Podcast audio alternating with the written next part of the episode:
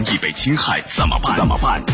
维权法宝，将您变被动为主动，赢得权益的最大化。最大化。好，接下来我们进入到高爽说法的维权法宝，我是主持人高爽，继续在直播室向您问好。这大夏天的很热啊，员工呢不穿工作服，而是穿短裤上班，被单位给开除。这个开除到底合不合法？来，今天我们来讲一讲。邀请到的嘉宾是江苏纵联律师事务所顾晓宁律师，顾律师您好。哎，听众朋友好，高主播您好，欢迎您做客节目。好，咱们具体来听一听，到底是怎么一回事儿。据中国裁判文书网官网披露，一则民事判决书显示，丁某于二零一四年任职某某公司，担任会籍顾问，双方未签订书面劳动合同。因公司要求工作人员上班时间着工装，丁某不服从管理，穿短裤上班，被罚款五十元以惩戒。之后，丁某仍短裤上班，因丁某违反公司规章制度，惩罚之后仍然不改，店长文某某将其辞退。二零一四年六月九日，丁某申请仲裁，要求公司支付经济赔偿金。公公司差额等以上和十五点五五万。好，这个丁某提出来的十五点五五万包括什么呢？包括了就是违法解雇的经济赔偿金，还有没有签劳动合同的双倍工资，包括加班费。呃，丁某认为你这个大热天的你不开空调，我穿短裤上班怎么就不行呢？单位认为就是他有一个叫会所管理制度，其中说到像会籍顾问啊需要穿工装。完了以后，劳动合同呢也约定说，这个乙方啊要遵守甲方的各项规章制度，服从甲方的领导啊。乙方违反这个劳动纪律，甲方呢可以依据这个规章制度给予处罚，直到解除合同。这仲裁委、法院会怎么样来处理这样的案件呢？郭律师。对于他的情况，首先我们看解除劳动合同就要看他符合哪一条，因为看这个案子，单位应当是以违反这个劳动用工单位的规章制度的，但这里面需要有一个严重违反，必须而且单位要有相当的证据，如果证据不足或者不是违呃严重违反的话，可能不会支持。那到底是不是违反规章制度，而且是不是严重违反，怎么看？从您刚才讨论这个案件来说呢，按照穿工装来。这个上班那是单位是有权要求的啊，当然是这样的，符合规定的，只要是他是不是那种非常不合理。但是呢，呃，如果说你仅仅是因为你穿工装没有明确约定，也没有说天气很热你穿短裤就不可以，因为这也是个特殊情况。如果单位除非你有证据证明这个就是我单位的，你要是穿短裤就是违反我的重大这个劳动规则，那么我就可以给你解除。但是从目前您刚才所述的，可能我看单位还没有这样的证据能够提供到。第二个呢，如果大热天你仅仅是因为穿短裤而解除劳动合同，那么这一块呢，可能还是有失公平的。所以说，从这方面来说的话，觉得不支持，我觉得是正确的。也就是说，单位是规定了你需要穿工装，但是他没有说，因为你没有穿工装，就算是严重违反规章制度，就要解雇，这个没有，所以他这个证据就很难举出来。对啊。所以仲裁呢就支持了丁某，公司呢就等于是败诉啊，这公司不服，然后又起诉。一审认为规章制度没有规定说穿短裤需要解除合同，这公司解雇呢不合法，这单位呢又不服，又上诉啊。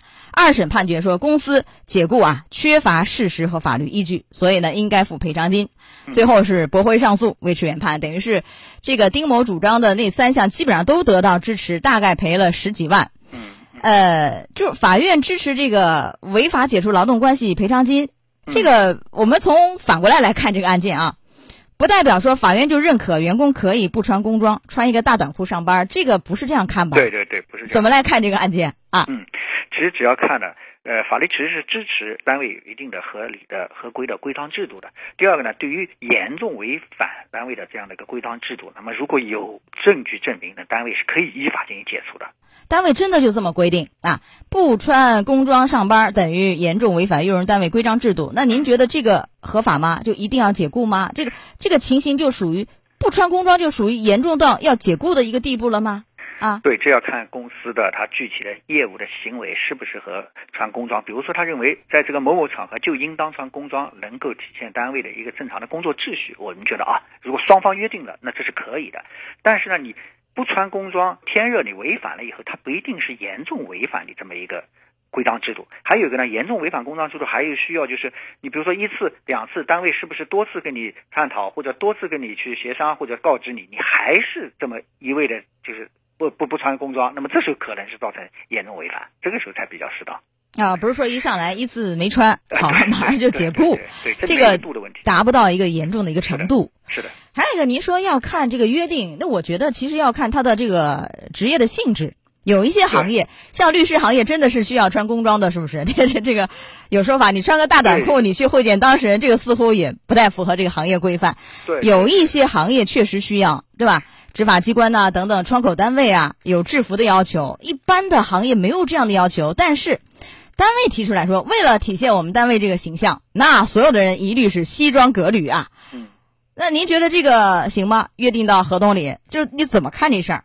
刚才您讲的非常对，其实还和单位的一个必要性的一个工作的环境是有关系的。如果这个单位只要是他认为穿西装就有有利于他的一个统一管理啊，那么原则上我们认为这是一个单位的规章制度，它是可以自主来订立的，只要它不违法，并且呢不明显的不合理，那这个时候你劳动者可以选择你是否遵从或者同意。但是你一旦同意了、遵从了，呃，原则上呢应该就要遵守。你没有遵守，就可能视为是违反用人单位规章制度，或者你多次协商不够，你还是这样，那么有可能你会去处于这种严重违反的这个一个行为。嗯，好。另外，给咱们广大的劳动者还有没有一些提醒？就是确实，你看这个案件，有人也觉得单位有点过分啊，因为你开空调也可以，我穿这个西装笔挺的，你大热天你快四十度了，你不开空调，我我穿短裤似乎是合理的吧？就是您给劳动者的提示，怎么把握好尺度啊？对，我觉得这个劳动者，我觉得他的行为倒倒也是，我觉得无无可其他的太多的非议的。因为如果非常热，他为了保护自己，他习惯穿短裤，那么这个时候的话，单位也没有明确说一定要穿短裤，我觉得他这个呢是可以的，正常的一个诉求可以去。或者呢，我们觉得对这样的情况，单位这个员工应当可以先跟单位先去主动的先去沟通一下，可能这样子会更好啊。